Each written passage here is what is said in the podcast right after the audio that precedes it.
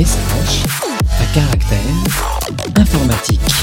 Message à caractère informatique. Bonjour et bienvenue dans ce nouvel épisode de Message à caractère informatique, 77e épisode, épisode numéro 76. Nous sommes le 28 octobre 2022 et aujourd'hui je suis accompagné de gens merveilleux tels que Pierre Zemb. Bonjour Pierre, qui es-tu et que fais-tu dans la vie? Bonjour à tous, euh, je m'appelle Pierre Zem et euh, je travaille à Clever et notamment sur les bases de données euh, serverless en ce moment. Et sinon, je joue au squash. Je pense que c'est un très bon résumé de ma vie en ce moment. Vous pouvez suivre les matchs de Pierre de squash sur Twitter, ou en tout cas son entraînement, c'est assez beau. Euh, et nous sommes également en présence de Manuel Luzaretta. Bonjour Manuel, Bonjour qui es-tu et que Euh, qui je suis je, je travaille à Clever. Euh, et dans la vie, ça m'arrive de faire un peu d'Ansible et d'essayer d'installer des, des hyperviseurs. Voilà, grosso modo, ce que je fais. Ça roule. Euh, et notre dernier participant, Clément Nivol. Salut Clément, qui es-tu et que fais-tu dans la vie? Bonjour Arnaud, alors moi je suis Clément Nivol, je suis cofondateur de Clever Cloud et j'ai le rôle de Chief Revenue Officer. Donc globalement je m'occupe du marketing et des ventes. Voilà, mais à la base je suis un développeur, mais j'ai perdu à la courte paille quand on a fondé Clever. Ouais, le famoso courte paille. Euh, alors on est, on est heureux de vous, de vous retrouver hein, après euh, ces quelques semaines slash mois d'absence. Euh, les épisodes devraient commencer à reprendre tranquillement. Euh, mais euh, C'est ça, ouais. La, la rentrée était très très dense pour, pour tout le monde. Du coup on s'était dit, ce Exactement. serait quand même bien qu'on fasse un podcast à un moment donné. Voilà, euh, pareil, ouais. la vague de septembre étant finie, euh, on est bon. Et La vague d'octobre aussi. Ouais, c'est vrai qu'on est déjà fin octobre, finesse. Euh, bah, commençons euh, tout de suite. euh, on, va, on va commencer par euh, un, des, un des blog posts qu'on a release euh, bah, il y, a, il y a une semaine à peu près, donc on est sur la news assez fraîche. Yes. Euh, Clément, je vais te laisser en parler. Euh, c'est un blog post en fait qui annonce euh, bah, l'union en fait de, de plusieurs entreprises donc Clever Cloud avec deux CRSI Calray et Vates pour créer en fait euh, des data centers avec du matériel souverain puis euh, innovant. Donc derrière en fait ce communiqué de presse, euh, ce qu'on veut dire c'est qu'il y a en fait en Europe des boîtes qui ont la capacité en fait bah, euh, de, de, de s'unir pour travailler en fait sur des projets euh, communs et surtout mettre en place bah, des, euh, des, euh, des compétences qui sont pas forcément les mêmes d'une boîte à l'autre pour justement euh, avoir une forme de complémentarité. Là, l'idée en fait, c'est clairement de faire du, du matériel spécifique, euh, à la fois calcul, data et réseau pour des data centers. Parce qu'aujourd'hui, en fait, on, on se base quand même beaucoup sur, euh, sur des technologies qui ne sont pas européennes. Et là, l'idée, c'est dans le cadre du projet Renaissance, en fait porté par Vates qui est lauréat du plan d'investissement France 2030 bah ça va permettre en fait de soutenir ce plan-là euh, les initiatives comme les nôtres pour faire en fait ce, nouveau type de data center. Donc on est super content de pouvoir travailler là-dessus. Pour ceux qui connaissent pas euh, une des boîtes qui est euh, Calray en fait euh, est une boîte qui fait particulièrement enfin qui est particulièrement avancée sur la, la création de, de microprocesseurs. Donc ça c'est plutôt c'est plutôt cool Ouais, c'est c'est assez impressionnant ce qu'ils font. euh, Enfin, en tout cas, euh, moi, je commence à jouer avec quelques-unes de leurs techno. Et en tout cas, vu de loin, euh, ouais, c'est euh, ça a l'air vraiment marrant sur tout ce qui est euh, stockage disque hein, en réseau principalement. Très Euh, prometteur, ouais. Ouais, ouais, ouais. Surtout ce qui, eux, ils se disent euh, Intelligent Data Processing for Cloud and Edge. Donc, euh, ça, veut dire pas mal de choses, mais euh, nous, on a la chance de pouvoir travailler sur, du matos qu'on a déjà testé et, euh, qui a l'air, est hyper performant. Nice. Donc, voilà. Donc c'est c'est cool d'avoir un petit consortium comme ça d'acteurs qui s'unissent effectivement pour avancer sur les sujets de tous les jours. Euh, lien suivant, du coup, euh, on va parler de macOS euh, et de notre euh, chère entreprise Apple. Oui. Depuis depuis cet été en fait macOS avait annoncé l'arrivée de macOS Ventura pour l'automne donc la- là la release a été faite bah, pour nous à l'enregistrement de ce podcast cette semaine ce qui est intéressant dans, dans Ventura au-delà de toutes les fonctionnalités qu'ils ont intégrées comme ils le font à chaque fois, notamment des systèmes de, euh, de gestion de fenêtres qui ne sont pas aussi avancés que ce qu'on peut avoir sur, euh, sur Linux. On a un truc que j'ai trouvé plutôt intéressant, c'était l'arrivée de ce qu'ils appellent en français les, euh, les clés d'authentification. Et en fait, c'est un peu l'arrivée du passwordless, donc du, du, du, du sans mot de passe, sur, euh, sur l'intégration de Safari, enfin sur Safari. C'est-à-dire que pour les sites web qui le supportent, euh, vous allez avoir en fait un système euh, basé sur des clés publiques, clés privées, euh, qui vont pouvoir en fait vous générer une autorisation que vous pourrez euh, valider avec votre téléphone. C'est comme si vous utilisiez en fait des clés de double haute comme du FIDO ou équivalent pour, euh, pour vous permettre en fait de connecter en fait votre informatique, enfin votre euh, votre compte à un site internet. Et c'est de la vérification qui se fait en fait avec des données biométriques aujourd'hui. Chez Apple, on a euh, Face ID et Touch ID. Et ce qui est pas mal, c'est qu'on va pouvoir aller un petit peu plus loin dans l'intégration, puisque Google et Microsoft ont rejoint à partir de 2014 euh, le consortium qu'ils avaient euh, créé tous les trois pour justement commencer à avancer sur ce sujet-là. Et Apple a dégainé dans macOS Ventura justement bah, la, la, première implème de, du, du, des clés d'authentification. Euh, beaucoup de gens voient pas trop en quoi, comment ça va avancer, mais l'idée est vraiment d'aller vers un monde où il y a zéro password. Je trouve ça plutôt intéressant parce que là-dessus, en fait, ça va faire tomber tout- toute tentative de phishing. En tout cas, le phishing va devoir vraiment évoluer et mettre au point des techniques vraiment avancées pour euh, pour euh, pour pallier au-delà. Et euh, voilà. Du coup, je trouvais ça vachement bien. Ah, sur le phishing, ça existe déjà. On avait parlé, il me semble, il y a quelques mois slash années, euh, où il y avait une entreprise qui avait envoyé euh, des clés comme ça. euh, Alors, je sais- c'était pas Fido, je sais plus, c'était, il y avait une entreprise qui était derrière. Mais des clés, en fait, euh, à des clients en mode, euh, bah, voici de la nouvelle clé, c'est votre update. Alors qu'en fait, c'était pas du tout vrai, c'était juste une clé un peu fake qui permettait de siphonner les mots de passe, entre guillemets. Ah oui. Ah oui, les fidos. de ouais. mémoire, hein, je, je sais plus trop comment c'était, mais du coup, il y a déjà des filons, on va dire, enfin des filières qui se, qui s'intéressent un peu à, à ça. Alors c'est beaucoup plus complexe à mettre en place, c'est plus d'argent, euh, enfin ça coûte plus, plus, Il y a des plus filons. cher. Il y a toujours C'est plus ça, de filous. Ouais, le problème sera pas entièrement résolu. ouais. Après, euh, pour euh, pour ce qu'il en est de chez nous, on est en plein. euh, c'est c'est un secret pour personne. On est en plein dans le processus de certification ISO euh, 27001. Et euh, un des trucs qui est quand même très très bien encadré, c'est l'usage de tous les devices externes en fait, tout ce qui est clé USB, etc. Il y a des paragraphes entiers dans la norme 27001 qui te disent bah voilà comment tu vas gérer tes, clés USB. Donc euh, t'as plein de t'as plein de contre-mesures, non seulement sur euh, bah, des bonnes pratiques, mais euh, en voyant ça, c'était un truc, je me disais, c'est quand même quelque chose qui manque énormément dans les entreprises, dans leur culture en général, c'est de faire gaffe en fait à tout le matériel qui, qui, qui est étranger. Il y avait Micode qui a fait un, qui a fait un podcast il y a 3-4 semaines qui était intéressant où il montrait à peu près tous les objets que tu peux utiliser, que tu peux acheter sur internet pour pirater pas mal de choses.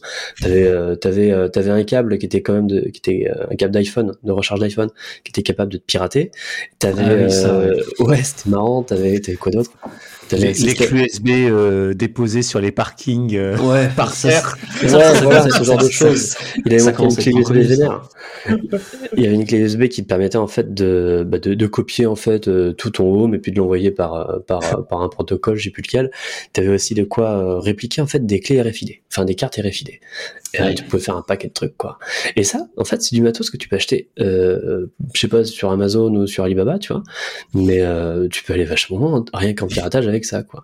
Et Mhm. évidemment, il disait tout ceci, tout ce matériel-là n'est qu'à n'est qu'à but de test et de, et de pédagogie bien entendu. Donc bon, Ouais, bien sûr. Ah, Après, c'est vrai que ça pose des, enfin, des questions parce qu'aujourd'hui, nous, au niveau tech, déjà, tu vois, on n'a même pas ce genre de matos, euh, enfin, sur la partie clé et d'autres. euh, c'est pas quelque chose qui est ultra répandu niveau, niveau tech, ça l'est de plus en plus. Mais alors, pour les, euh, pour les personnes lambda, entre guillemets, euh, c'est. Enfin, comment ça, il faut que je paye pour avoir un mot de passe c'est ça. C'est un peu. euh, Il est très bien mon post-it. Hein. Bah, ouais, c'est ça. Donc, ok. Et en fait, alors, du coup, de ce que je regarde là dans le- dans l'annonce du, du Mac, euh, j'ai l'impression qu'il y a aussi d'autres features pas mal sur la partie Safari. Genre, tu peux échanger des onglets, ce genre de choses, mais il me semblait que c'était déjà le cas. Ah non, groupe d'onglets partagé, là. C'est ça, tu peux partager euh, plusieurs onglets. euh. Ouais, Enfin, c'est des trucs euh, que tu je sais pas si tu retrouves ça dans Chrome ou Firefox Si, mais si, si, tu, tu peux envoyer en fait un groupe d'anglais si tu pars enfin si tu si tu fais je un crois. trip si tu fais un trip en Asie ou, en- ou je sais pas dans quel pays tu tu tu, tu cherches des localisations des hôtels des trucs des machins tu peux partager ton, ton groupe d'onglets dans, dans lesquels tu fais tes recherches pour ce voyage-là. Et tu le partages avec, tes, avec ta famille Ah, ou tes amis. Ce genre de D'accord. choses.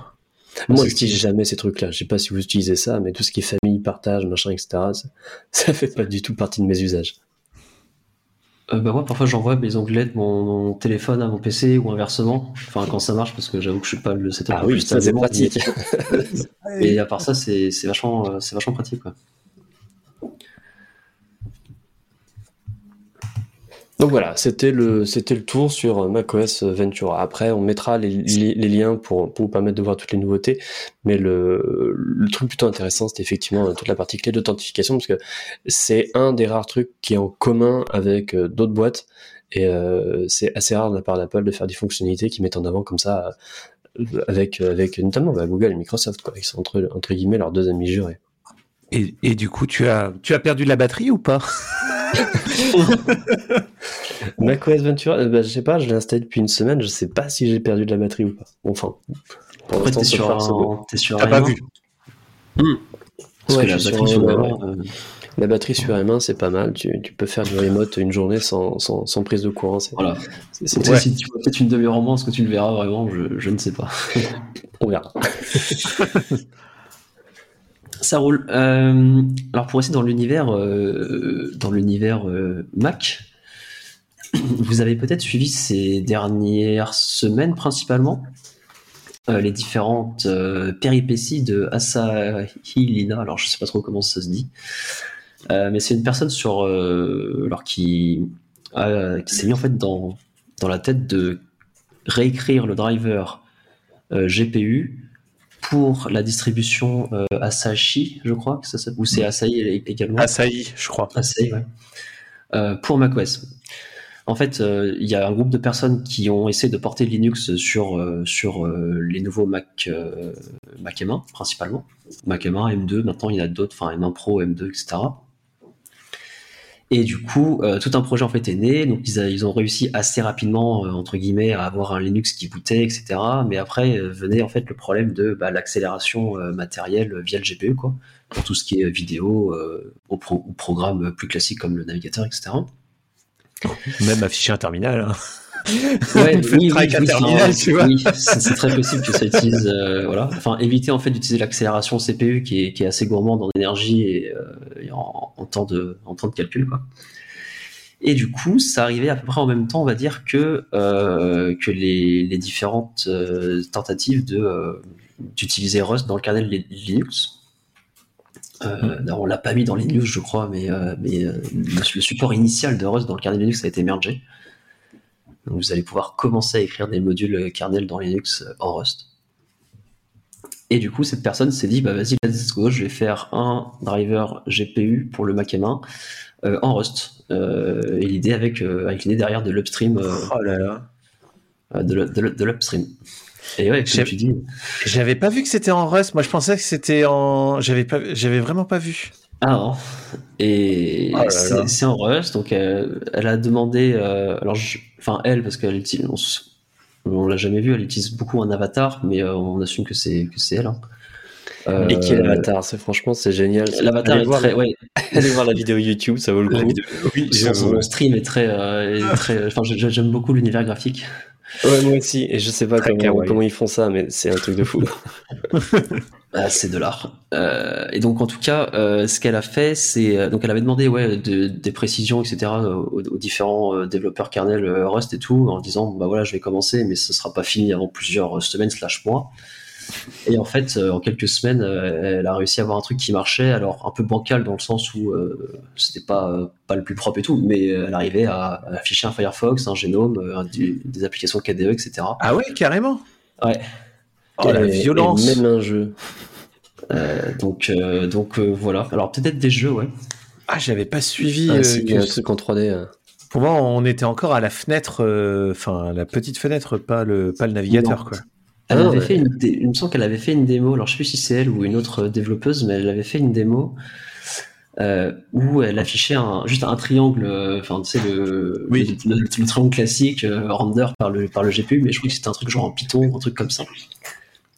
Et après elle est partie sur, le, sur la partie Rust euh, et voilà. Et donc du coup son, donc elle a fait une vidéo YouTube, tout son code est open source évidemment. Et en fait elle, travaille énormément également en stream, donc elle a une chaîne Twitch où elle stream de temps en temps euh, ses développements. Et c'est, euh, c'est, j'imagine très intéressant à suivre pour les gens qui comprennent, parce que moi je ne comprends pas. Ouais, c'est assez poussé, mais moi j'ai juste une question, c'est est-ce que la batterie du, du, du Mac M1 avec ce driver-là est, est OK? Est-ce que l'autonomie est bonne? Alors, euh, je pense qu'il n'y a pas grand monde pour l'instant qui a encore trop utilisé ce driver, puisqu'il est un peu, un peu expérimental quand même. Ouais, Ça se trouve, ça plante quand tu débranches. Euh, c'est ça, il y a eu des bugs assez chelous apparemment, mais, euh, mais à part ça, euh, bah, je sais pas. Faudra, faudra, faudra voir ce que ça donne. Tu, tu pourras peut-être nous le Tu dire. nous feras un retour, c'est Voilà. ça C'est ça, tu, tu- à, la Ah, place- oui, à côté de ton sûr. Ventura, euh, tu mets, euh, tu mets ça, un on fait un petit- dual boot euh, ACI Linux Ventura, ça va être bien. tu, tu, pa- tu packages le driver dans Exerbo et puis euh, rouler jeunesse, hein, c'est bien. hein. Justement, il me manquait tellement de temps pour faire ce genre de choses. Enfin, j'ai tellement de temps pour faire ce genre de choses. Aïe, aïe, aïe. Non, mais en vrai, c'est cool. hein.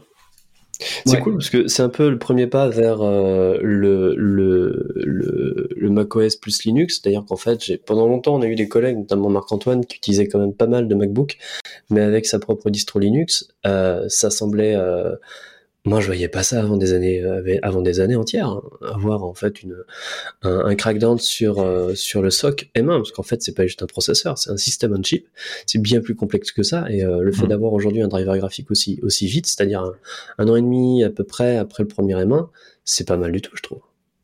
Ouais, en reverse engineering, c'est-à-dire c'est pas comme Oui. si tu avais une doc à aller euh, à aller regarder, euh, c'est que du reverse engineering en plus. C'est ça. Alors euh, ap- après, alors c'est pas pour diminuer le travail qui a été fait, mais il me semble que ce que tu reverse engineer, c'est pas tant. euh, Enfin, c'était juste les API en fait de la puce, quoi. C'est pas Oui. tant euh, comment. Oui, oui, oui. enfin, tu, tu bon, quand même, tu puce vois. en elle-même, tu pas le firmware, c'est juste c'est la partie. Oui, l'API. Ça reste impressionnant. ça reste, euh, Oui, oui, c'est c'est costaud quoi. c'est costaud. ouais, genre. Et du coup, a priori, c'est le premier. Enfin, il me semble que j'avais vu quelqu'un dire ça, que c'était euh, peut-être même que c'était elle en fait qui disait que c'était le premier driver GPU écrit en Rust en fait tout court. Quoi. Alors, Propre. Nice. Bravo. connu Bien joué. Donc euh, voilà. Eh bien, si on a fini sur ce, sur, sur ce lien, on va pouvoir rester un peu dans la galaxie Rust. Ça faisait longtemps qu'on n'avait pas parlé euh, de Rust en même temps, donc, euh, donc voilà. Hmm. Euh, avec un nouveau lien que Pierre euh, va, de- va nous décrire. Oui, alors je vais vous parler, euh, pour changer d'une base de données, je vais vous parler de ClickHouse. Euh, ClickHouse, c'est une base de données euh, analytique euh, open source qui est euh, assez connue et ils ont sorti un, blog post euh, qui en, vient expliquer, bah, donc ClickHouse, c'est un, un projet en C++. Est-ce que ils peuvent intégrer de l'écosystème Rust au sein de ClickHouse? Et donc en fait, c'est un blog post qui explique comment ils ont intégré une librairie de hash qui est assez connue euh, dans le monde Rust qui s'appelle Blake.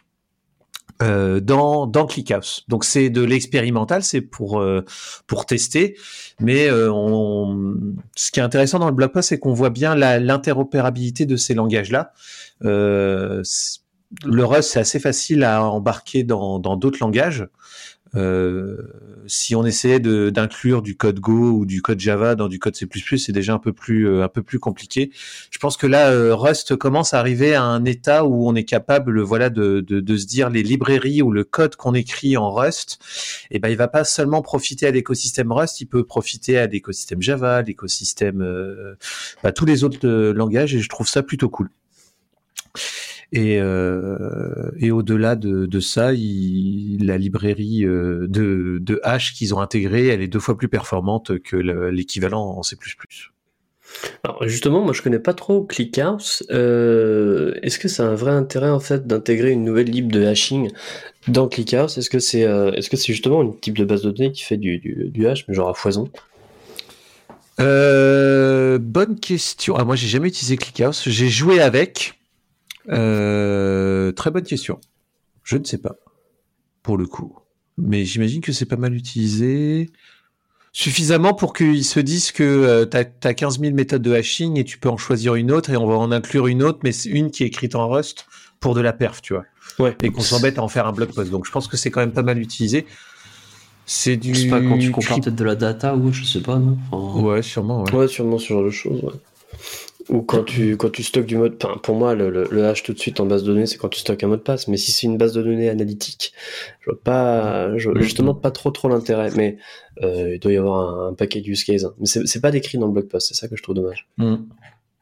Non, il y a des flemmes graphes, euh, il y a, y a des, tests de, des tests de perf, mais il n'y a pas euh, pourquoi il y a, pourquoi il y a la fonction de hash. Mais je pense que ouais, pour créer des identifiants. dire En tout cas, c'est un super proof of concept d'intégration de l'écosystème Rust, enfin d'outils de l'écosystème Rust au sein d'un- projet qui, qui n'en a pas du tout. Quoi.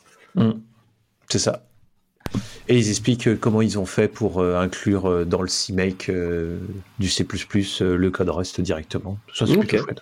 Oui. Ok. Nice. Du Rust partout. Ouais, c'est Rust tout le temps.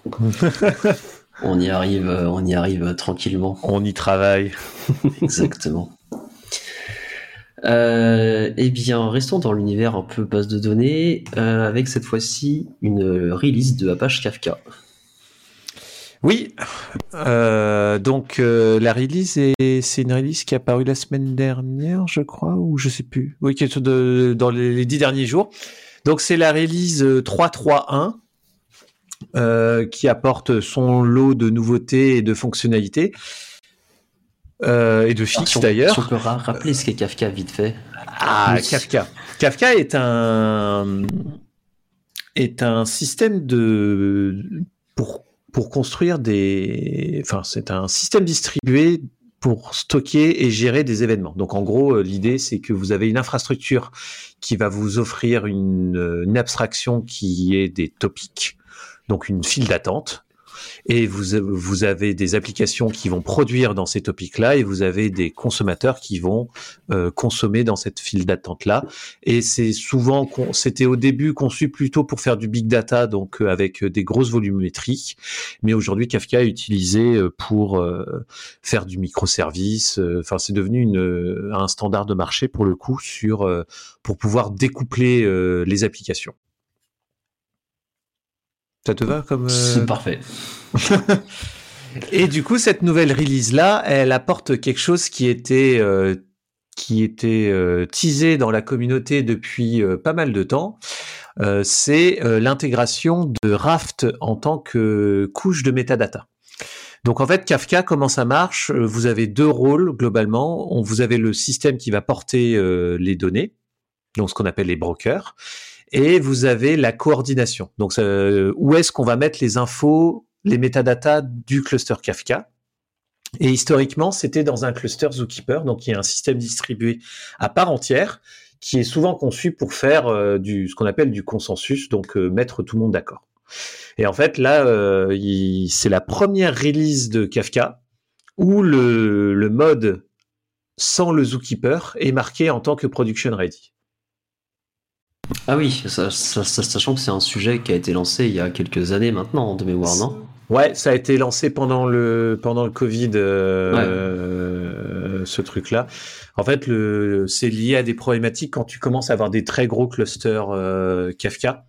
T'as une, euh, enfin, tu as une pression sur le Zookeeper qui fait que euh, des fois tu peux louper. T'as beaucoup de code qui est qui est lié au à la possibilité enfin à l'API Zookeeper en fait. En fait, quand tu le gros fonctionnement de Zookeeper, c'est c'est du clé valeur globalement, mais tu peux poser des watch dessus. Donc en fait, tu vois, tu t'es notifié quand euh, un- une clé expire ou quand une clé change. Le problème, c'est que cette ce watch là, quand tu le poses, il est, il se déclenche, il, il- c'est un one shot. Donc en fait, tu poses ton watch.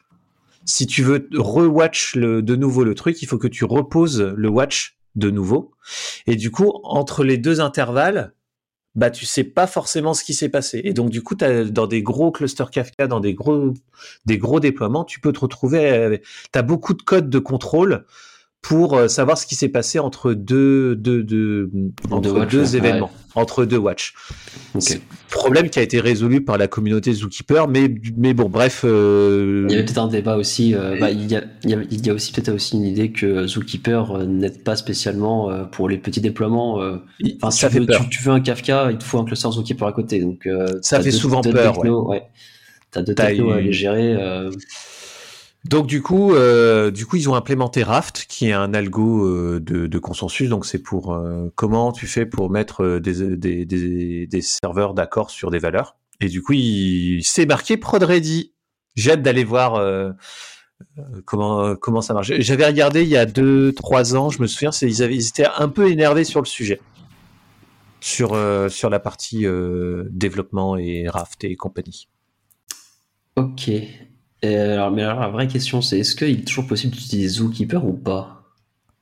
Bah, je pense. Alors, j'ai même pas regardé les tools de migration euh, ni rien, parce qu'en fait, comme nous, on n'utilise pas euh, Kafka, j'ai pas fait pas trop regardé, mais euh, Ouais. je sais pas le chemin de migration. Ouais. Ouais, parce que bah, après, peut-être que c'est un nouveau paquet, on va dire, sur. Enfin, qu'ils ont abstrait vraiment la partie. Je sais pas. Faudrait regarder. tiens. Faudrait, faudrait tester. Il me semble qu'ils voulaient tout sortir, mais je me rappelle plus trop, euh, effectivement, de l'issue Jira à l'époque. euh, Ça, sur, Mais- sur leur Jira, la page là. Mais du coup, euh, ouais, 2022 et, et c'est euh, l'année du Kafka euh, Zookeeperless. J'essaie d'alimenter pour les titres. voilà. Nice. Ouais, ça marche. Bravo à la communauté Kafka d'ailleurs, parce que c'est pas un boulot euh, Ouais. facile du tout. hein. Ouais, j'imagine tous les endroits dans le code, il fallait enlever les API euh, ZK. euh, Ouais, et puis faire ton Euh. faire une faire ton faire ton raft, c'est pas c'est pas facile quoi. C'est ouais, c'est un, travail à part entière, quoi. parce que si tu te trompes sur tes métadonnées de ton cluster Kafka, tu perds ton cluster Kafka Ah, complètement. maintenant, tu pourras plus blâmer ZK. Hein. C'est c'est bon. Ok. Euh, du coup, toi, Manuel, qui a déployé quelques clusters euh, Kafka euh, avec du ZK, ça te, Euh, ouais, bah, c'est. ça Non, te- comme, comme, tout à l'heure, c'est assez intéressant de pouvoir avoir une solution tout en un pour pouvoir build des petits clusters et éviter d'avoir un zookeeper à côté parce qu'on sait que c'est pas forcément hyper facile à manager.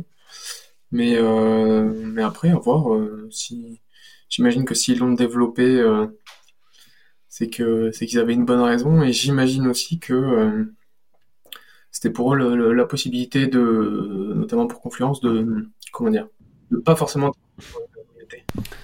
Ouais, bah, euh, il, me... s- il me semble que dans l'issue, euh, il me semble que dans l'issue, ils avaient écrit, ils avaient, plusieurs raisons détaillées, listées sur pourquoi ils ont fait le, chan- le- le- le changement, quoi. Donc,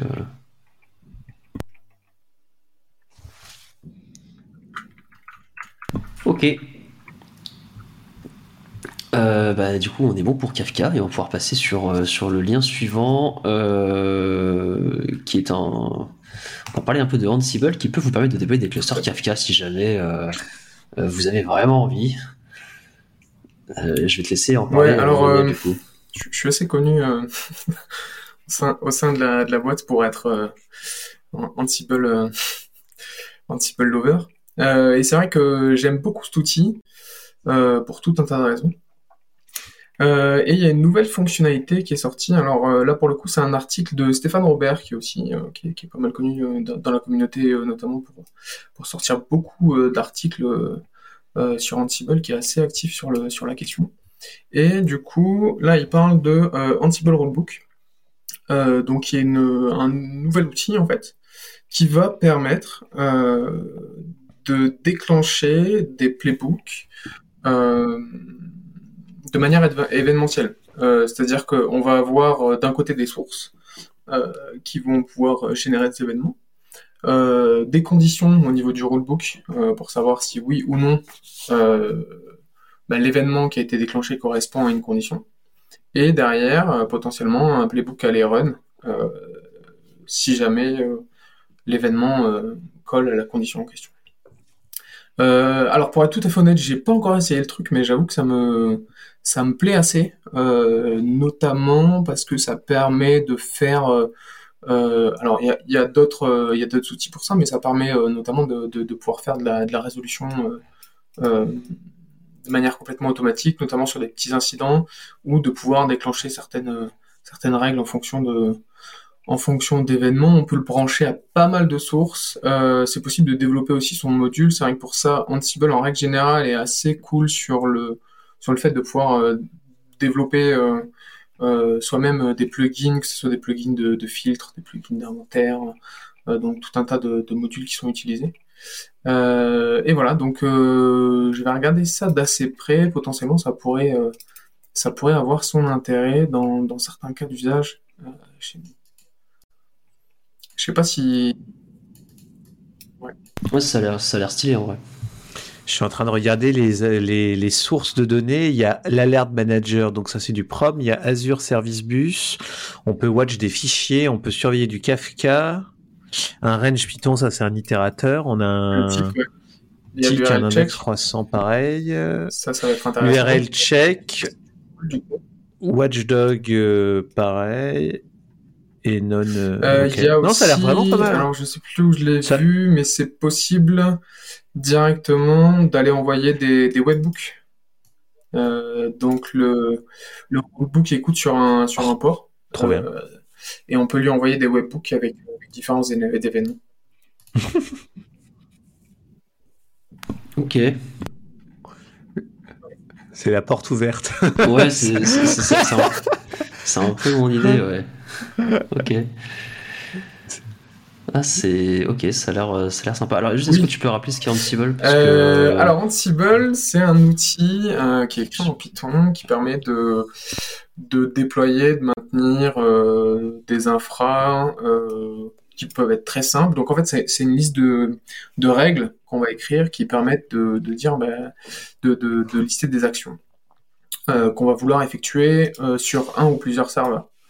Et donc euh, c'est très utile dans des petites infras notamment parce que ça permet juste de faire euh, euh, si vous êtes dans un environnement Ubuntu Debian par exemple, bah, apt installe mon paquet, je fais cette config, je lance le démon, je fais un système euh, systemctl enable et voilà, j'ai installé mon serveur Nginx avec rien qui tourne derrière, mais je l'ai fait de manière à peu près automatisée.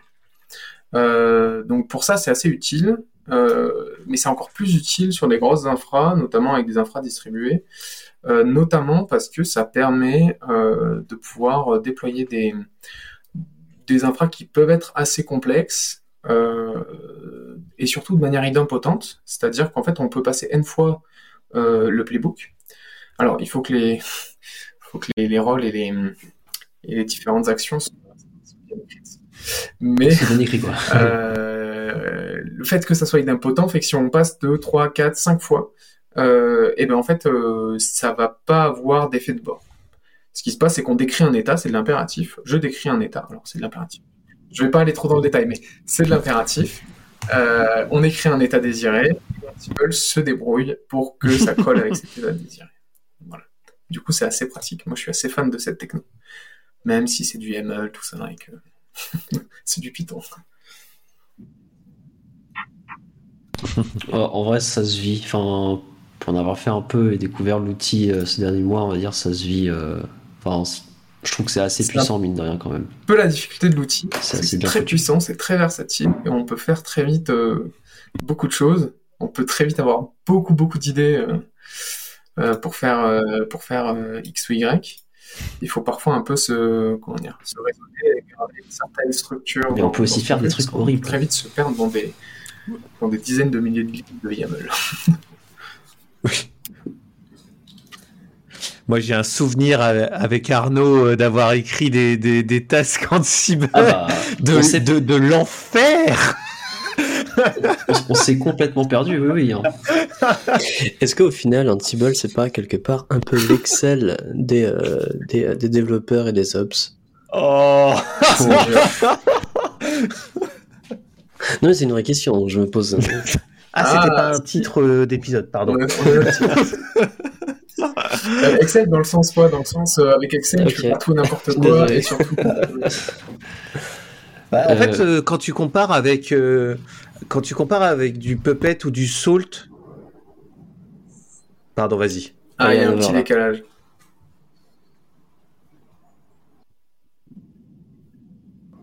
Il n'y a plus d'overlap. Il Je y vous a plus d'overlap, j'ai pas la connexion qui est pas toujours euh, efficace.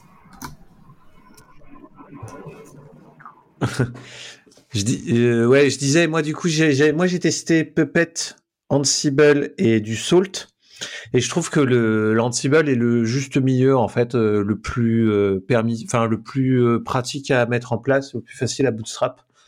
Et euh, des trois, c'est celui que j'ai préféré euh, personnellement. Top.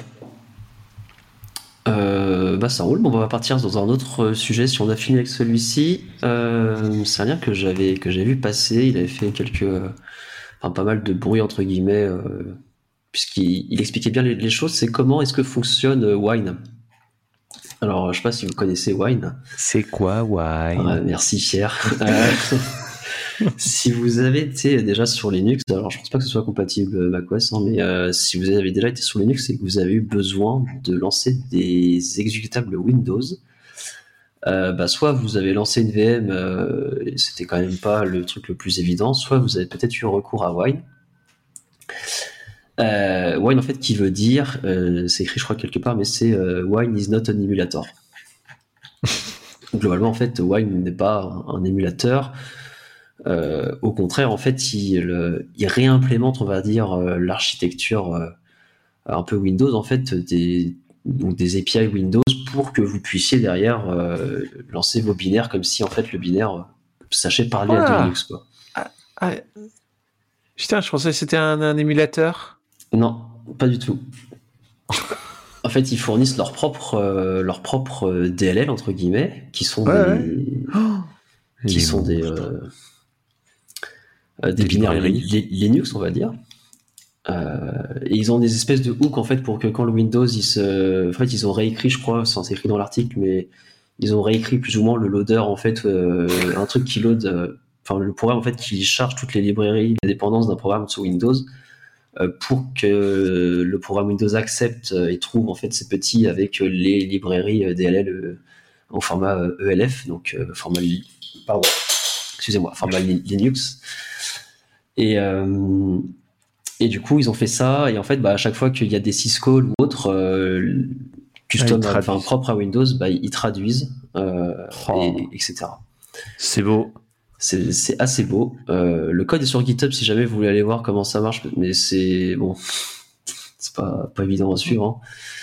Mais, euh, mais le blog post est super sympa parce qu'en fait il vous explique bien comment ça marche euh, sans trop demander de connaissances, on va dire. C'est assez, assez bien, assez bien écrit. Oui. Et euh, C'est- il vulgarise très bien, ouais. Ouais, Et, et l'exemple, c'est Half-Life. c'est vrai. Effectivement. Ouais, bah alors justement, j'étais en train de regarder ce qu'ils appellent Ah. chez Wine, sur le site web de Wine, LabDB. En fait, la page sur laquelle tu vas retrouver en fait les différentes, euh, les différentes applications qui sont en fait euh, supportées par Wine. Et t'as la top 10 Platinum List. Alors évidemment, ça commence par World of Warcraft, Starcraft, Guild Wars, The Sims 3. Et t'as un Adobe Animate Flash qui traîne en plein milieu. Il n'y a même pas PowerPoint. Non, non, non. Après, t'as le .NET et après, si tu veux, la top 10 gold list, bah, c'est du FF, c'est EVE Online, c'est The Witcher 1. Et ouais. t'as Guild Wars 2. Enfin non, c'est dingue, c'est- majoritairement des jeux. Et dans la top 10 silver list, quand même, c'est Adobe Photoshop qui finit par arriver, le premier soft dont j'ai entendu parler. Euh, Enfin, que, que, que moi j'utiliserais si j'étais sur, euh, sur, sur Linux, si j'avais absolument besoin d'un truc, mais encore qu'aujourd'hui, tu vois, voilà quoi. Mais non, c'est majoritairement des jeux en fait que fait tourner Wine et je pensais euh, trouver beaucoup plus d'applications pro sur euh, sur le sur l'AppDB quoi. Comme quoi. Après, c'est pas gênant. Hein. Ouais, euh, effectivement. Bah, après, si tu ça veux tourner un jeu, tu fais tout tourner. Hein. Enfin, Bah, c'est ça. et, euh, et en fait, bah, ce qu'il disait aussi tout en, tout en haut, enfin, au début du blog post, c'est que Steam, euh, euh, enfin, le Steam Deck là, de, de Valve utilise, euh, utilise euh, un fork euh, de Wine. Proton? Ouais, Ah. exactement. Ah, c'est un fork. Bah, Ça, je euh, plein de Steam- trucs. Enfin, Valve Steam Deck uses a wine-based solution to run games called Proton. Donc, Trop bien. j'imagine que c'est un fork, tu vois, un fork interne. Ouais, ouais, Enfin, ouais. Je suis sur Git- GitHub aussi, donc c'est pas tant interne que ça. Trop cool. Et en fait, ouais, bah ouais, c'est ça, ça permettait de. Je pense qu'il y a beaucoup de jeux ouais, qui sont lancés parce que au pire, dans le monde pro, les gens ils, ils achètent du Windows au pire, tu sais, c'est géré quoi. Mm. Et après, euh, t'avais plus bah, les gamers, on va dire, entre guillemets, qui, qui voulaient pas trop utiliser Windows et qui préféraient du Linux, bah, euh, étaient un peu bloqués. Mais en fait, ce qui fait, enfin, ce qui est impressionnant, c'est que Wine, c'est pas que du coup juste, euh, on va dire, les, les API Windows. Après, il me semble que t'as aussi tout ce qui est, euh, c'est quoi, c'est D3DX ou comment ça s'appelle déjà, la, la librairie graphique là? Ah oui, le truc euh, direct. DirectX. Ah, Direct- DirectX, ouais, voilà, ouais. Je crois qu'ils ont aussi une émulation de DirectX ou un truc euh, comme ça, donc, euh, Oh. enfin, pas, pas une émulation du coup, mais justement un, Les un monstres. bridge. Donc c'est un, c'est un sacré projet en fait, euh, La vache, ouais. et il est assez à jour comparé à, enfin, ce que Windows a quand même comme, euh, comme fonctionnalité, mine de rien quoi. C'est beau. C'est beau, ouais. Je suis d'accord. Je, je suis pas sûr de voir la Euh, différence voilà, voilà. euh, Ouais, qu'il y a bah, entre Wine et un émulateur.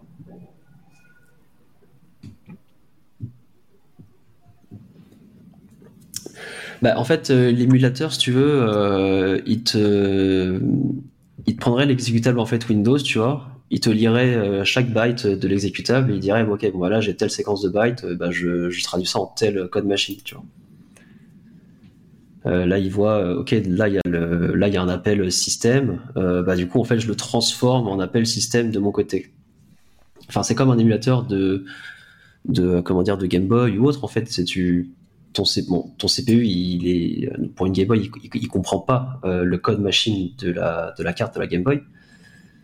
Euh, mais là, avec Wine, bah, du coup, euh, l'avantage c'est qu'il le comprend, donc t'as pas besoin de l'émuler. En fait, tu peux directement lui faire exécuter le code. c'est juste qu'il lui faut des, des passerelles en fait pour que le code qui soit lancé Ouais. et les il- appels système qui soient faits soient, soient compréhensibles. Ça, c'est l'émulateur. Il y a vraiment une logique de transposition, ce qui est différent avec le simulateur, où là, en général, tu utilises des bindings natifs. Ce qui est différent. Je dis ça parce que, par exemple, euh, Apple fournit un simulateur euh, d'environnement d'exécution de iOS, quand tu veux faire du développement mobile. Et on n'est pas dans un émulateur où, comme sur euh, des émulateurs de Game Boy, en fait, tu vas faire une transposition de, de, de, de, de langage. Tu as vraiment en fait un processeur qui est pas émulé, tu as l'utilisation de véritables bindings qui sont, qui sont liés à ton hardware. Ce qui est beaucoup plus de boulot qu'un Ouais. J'imagine que ça doit être un enfer à maintenir un truc comme ça. Parce Ça que tu as le support de la compat à faire, ouais. Mais genre, tu vois, par exemple, si je dis pas de conneries, ce que fait le Mac euh, M1, quand, enfin, le Rosetta, là, c'était de l'émulation x86 qui faisait pour faire tourner les programmes x86 sur l'ARM, quoi. Euh, je suis pas sûr, mais euh, je pense que oui. Enfin, quand je dis je suis Mais pas je- sûr, c'est que je tu sais pas. encore x86, mais. euh, Non, non, non, mais je pense que c'était de l'émulation. Euh, je vais regarder, tiens. Je crois que c'est une... Je crois que c'est une histoire d'émulation et ils ont il y a des instructions euh, de côté ARM pour venir accélérer Ah oui, il y avait euh, peut-être ça, oui. l'émulation. Non, Mais je crois un- que c'est les tu C'est un translator, ouais. c'est un binary translator emulation. C'est de l'émulation, euh, Rosetta. Ouais. En fait, quand, quand, quand ton programme source euh, n'est pas compilé, enfin n'a pas le, du code qui est compréhensible par ton, par ton système de destination, bah du coup, tu es obligé de faire de l'émulation. Là, pour Wine, euh, pour Wine, c'est du x86 en dessous, donc euh, le CPU en théorie euh, de ton Linux, il est censé euh, comprendre en fait le code du Windows, c'est juste qu'il lui faut les bonnes ok, passerelles pour, euh, marcher. quoi. C'est beaucoup plus perf, sinon ça aurait été trop trop lent en fait.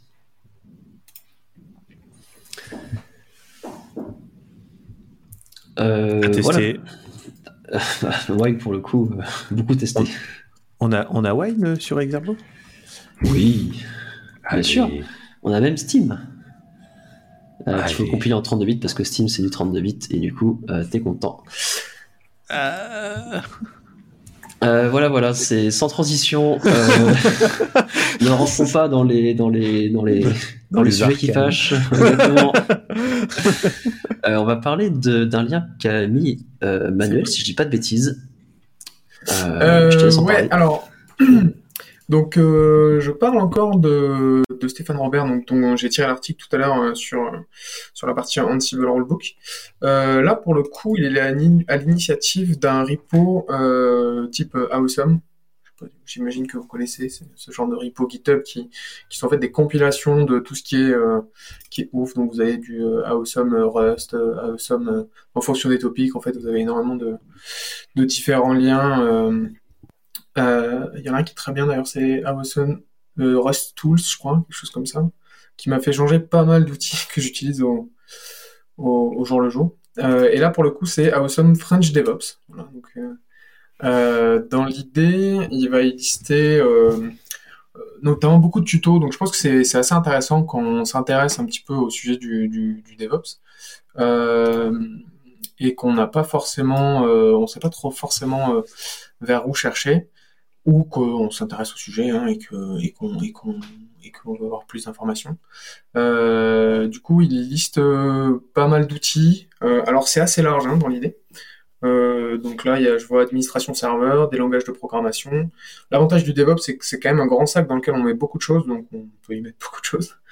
Euh, il y a de la, du réseau, de la sécu, après des trucs un peu plus spécifiques à des outils euh, vraiment plus spécifiques DevOps, donc de l'infra code, CI/CD, etc. Euh, et il y a aussi notamment, ce qui est assez intéressant, il liste dans la communauté donc des comptes Twitter de gens qui sont assez actifs sur le sur ces sujets-là, euh, des blogs également, des bouquins, des MOOC, des chaînes YouTube. Donc il y a vraiment tout un tas de formations. Je je, je suis assez euh, je suis assez intéressé par tout ce qu'il liste dedans. Il a commencé ça, si je dis pas de bêtises, il y a deux trois semaines à l'heure où on enregistre, et c'est déjà très très chargé, donc c'est un sacré boulot. Euh, et euh, il s'avère que le podcast est listé dans la catégorie podcast. Et on a également dans la catégorie blog le blog de notre ami Noah, euh, donc La Forge, qui est listé dans, dans, dans, dans, ces, dans ce repo-là. Voilà, donc si vous êtes intéressé, vous pouvez aller jeter un coup d'œil. Moi, ça m'a permis d'aller m'abonner à deux trois comptes Twitter supplémentaires et de découvrir des blogs également, ce qui est toujours assez intéressant. Et mettez une étoile euh, sur, le repo GitHub. ce que j'ai déjà fait. Ce que je suis en train de faire. Donc. Euh... Ah, c'est cool comme, euh, comme liste, c'est assez complet. effectivement, le dépôt a démarré il y a 28 jours, à l'heure où on se parle. C'est pas mal, hein, c'est vachement complet. Hein. Ouais, j'avoue qu'il y a quand même, ouais, comme tu dis, il y a pas mal de comités. Aujourd'hui, lors de l'enregistrement, on est à 2, 263 commits. Ça marche plutôt pas mal. Et nous avons une CI/CD et tout, avec un linter. pas mal. Non, c'est ouais, c'est cool. Euh, je sais pas si, euh, enfin, je sais qu'il y a effectivement quelques podcasts et tout autour de la scène DevOps euh, française. Je sais pas quelle a été la raison de, de, créer un nouveau contenu comme ça, mais c'est vrai que c'est sympa. Ouais, là, dans l'idée, c'est vraiment une compilation de, de, ce qui existe. Et alors, c'est vraiment euh, orienté francophone, parce qu'en fait, des, sources, il y en a, il y en a pléthore hein, euh, sur, sur ce sujet-là qui est toujours très d'actualité, on va dire. Très, mm. euh, très, très en vogue. Je sais pas si c'est vraiment le terme que je voulais utiliser, mais j'en ai pas d'autre. Euh, et là, ça, c'est vraiment surtout ça s'appuie sur la communauté française. Donc, je pense que c'est aussi intéressant pour des gens qui sont dans un premier temps. C'est très compliqué de, progresser dans, dans, les métiers de l'IT sans s'intéresser à des contenus en anglais, qu'on se le cache pas. Mais c'est quand même, euh, je pense, euh, très intéressant pour, pour des gens qui, s'intéressent au sujet et qui sont peut-être un peu, voilà, qui, qui sont peut-être un peu vierges de toute expérience de, je pense que c'est une très bonne mise à pied, notamment, et c'est très intéressant euh, aussi pour, pour des gens avec peut-être un peu plus d'expérience, pour justement voir euh, des, des, sources d'informations qu'ils n'avaient pas forcément, qu'ils pas forcément dans leur timeline.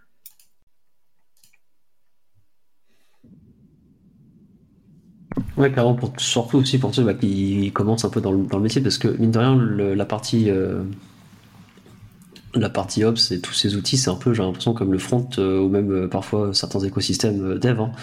C'est très. Enfin, il y a énormément de choses pour avoir, à trouver. Donc là, effectivement, si, si, le, si la partie Ops vous, vous intéresse un peu, bah, ça peut être une bonne première ressource au moins des, pour trouver des, des, sujets intéressants avec qui parler. Quoi. Après, un, un, conseil aussi, c'est de pas de tout manger tout de suite. Parce que là, il y a quand même énormément de choses qui sont listées. Euh, c'est impossible de tout maîtriser quand... de manière euh, totalement parfaite et d'être expert euh, sur chacune des, des technos. Donc voilà, il faut se donner le temps aussi de s'intéresser. faut y aller étape par étape.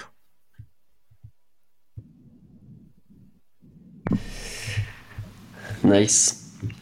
Euh, bah, du coup, voilà pour euh, tous les liens qu'on avait. Il nous manque juste euh, le. Enfin, il nous manque. on va pouvoir passer plutôt à la section les outils de l'épisode, entre guillemets. Enfin, plutôt l'outil de l'épisode, celui que, que Manuel, je, je crois, nous a proposé. Alors, moi, je le connaissais pas avant, il y a quelques semaines, si je dis pas de bêtises. Enfin, je connaissais des équivalents, mais du coup, je vais te laisser Ouais, en parler. alors, l'outil s'appelle Dire Onve. Et honnêtement, c'est, je l'ai, découvert assez, assez tardivement parce que je crois qu'il existe depuis au moins, je vais pas dire de bêtises, mais ça fait, ça fait pas mal d'années que l'outil existe. Euh, dans l'idée, c'est un outil qui va vous permettre euh, de changer des variables d'environnement quand, quand vous changez de, de, dossier. Alors ça peut paraître trivial comme ça, parce que effectivement il suffit de sourcer euh, un fichier .env à la mano et puis c'est fini. L'avantage c'est que euh, cet outil-là vous permet euh, de loader les variables et de les unloader quand vous sortez des dossiers. Ce qui est plutôt bien parce que, comme chacun sait, quand euh, on prend pas forcément le réflexe de faire ce qu'on avait prévu au début parce qu'il y a des choses qui, évoluent quand on, fait de l'admin 6 ou quand par exemple on fait du dev.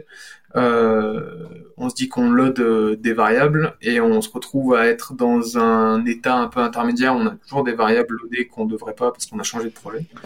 Et euh, Diran vous permet justement de loader et d'unloader ces trucs-là. Ça vous permet notamment de stocker des secrets euh, qui vont être loadés quand vous, quand vous sortez. Ça permet de changer complètement d'environnement. Par exemple, euh, au hasard, si vous avez euh, des environnements euh, où vous avez besoin d'avoir, je sais pas moi, des, des, des secrets qui sont différents mais qui correspondent aux mêmes variables, et ben ça vous permet de changer assez aisément. Il y a aussi la gestion, et ça c'est plutôt cool, des, des, des environnements virtuels, notamment en Python. Euh, on a souvent besoin d'environnements, utiliser des environnements virtuels en Python. C'est hyper important pour essayer de pas défoncer euh, votre Python système. Euh, donc euh, c'est très facile en fait de changer, d'environnement. On n'a pas besoin de faire euh, le classique euh, source euh, euh, venv euh, bin activate. Là. Tout ça est géré et ça permet de, sortir un peu ce, truc de l'esprit. Euh, vous setup ça euh, au début de votre projet et, euh, après euh, roulez jeunesse vous avez ce que vous voulez. À chaque fois que vous modifiez des trucs dedans, d'ailleurs, il faut, il faut le revalider derrière. Bon, alors, le- Ce qui est intéressant, ce qui, ce qui évite euh, potentiellement de. Pardon. le, le- ok, le, le premier truc moi, que je ferais par contre, c'est d'ajouter le point inversé dans le git ignore. Oui, c'est ce que tu fais. Moi, je l'ai mis en global, euh, mon point renversé euh, sur euh, sur mon global Git. Moi, ça me permet de loader. je l'utilise beaucoup pour loader les les env. euh, je suis sous Nix, je teste des trucs sous Nix et du coup, moi, en fait, un peu comme VirtualEnv, ça me permet de loader tout mon env de dev quand je rentre dans le dossier. Du coup, c'est vraiment pas mal. C'est imagine un VirtualEnv en plus plus pour tous tes binaires, tous tes trucs. Et, et c'est et c'est euh, piloté par Diranv euh, pareil. C'est euh, faites essayez Diranv, c'est trop bien.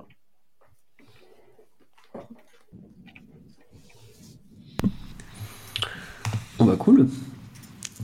Euh, personne n'a rien d'autre à rajouter sur, cette, euh, sur ce der- dernier outil? Et ça s'intègre bien avec euh, aussi. Qui est un Euh, prompt en Rust dont on a déjà parlé. Ah oui, Star, Starship. Non, Starfish. Starship. Starship. Starship, ouais. Ouais, non, c'est, oui, je, désolé, je, je confonds, mais oui. très bon, euh, très bon euh, shell prompt également, effectivement. Tu dis ça parce que tu es sous fiche. Euh, alors moi, je suis effectivement sous fiche, euh, fiche, et c'est peut-être ça qui m'a, Qui t'a biaisé. qui m'a induit en erreur, effectivement. Euh, ok, bon bah voilà, voilà pour tous les tous les liens, on va pouvoir euh, on va pouvoir finir sur la musique de l'épisode. Alors, euh, il me semble que Clément a un dé. Euh, Oui, j'ai on un dé, trois liens. Pierre n'a pas mis son lien de musique, mais euh, je pense que Oui, vous avez le barème, monsieur Arnaud? Parce que je bah, connais du pas coup, le... euh, Bah, le, le barème, c'est de 1 à 20. lien. de- Oui, mais qui, qui fait quoi euh, je sais pas, et c'est- c'est c'est- c'est- c'est- c'est combien de phases déjà le C'est Bah c'est 20, donc euh, Ah, tu c'est divises par 4, ça fait 5. Donc de 1 Ouais, à on 5, passe. mon ch- Non mais en fait, c'est c'est qui? Toi, Arnaud, tu vas faire de 1 à 5. Vas-y. Euh, Pierre, de 6 à... Bah, 10. Euh, 10, voilà, merci. Ah, c'est- c'est c'est dur, c'est vendredi soir. Manu, C'est- j'étais sur la troisième partie et je serai sur la dernière. On a Ok. Et c'est parti. 1. C'est très simple, c'est Arnaud qui a gagné. Nice. Euh, bon bah du coup je moi c'est un lien euh, c'est une musique alors je sais plus laquelle j'ai pris pour être tout honnête mais c'est la dernière musique que j'ai rajoutée dans ma dans ma playlist donc c'est une petite musique électro tranquille euh, un remix de Country Rounds c'est assez assez sympa j'aime beaucoup écouter de la musique un peu comme ça quand je travaille soit pour me motiver soit pour être un peu chill Parfait, magnifique. Euh, eh ben, merci à tous de nous avoir suivis. Alors, où est-ce qu'on peut vous retrouver euh, sur les réseaux euh, euh, Pierre, par exemple? Euh, sur Twitter principalement, at Pierre Z. Ça roule. Euh, Clément? Et ben sur Twitter également, euh, sur le handle euh, @senivol. euh, Manuel, Non, il me semble que t'as pas, Twitter. je- Je m'exprime pas. Est-ce qu'il y a d'autres réseaux où on peut te. Ça marche. Euh, et moi, vous pouvez me retrouver euh, at BlackCube euh, sur Twitter également. Du coup, ça conclut cet épisode. On vous dit à la semaine prochaine pour, pour le nouvel épisode. Et d'ici jusqu'à là, passez une bonne fin de semaine et une bonne semaine suivant quand est-ce que vous écoutez. Bye bye.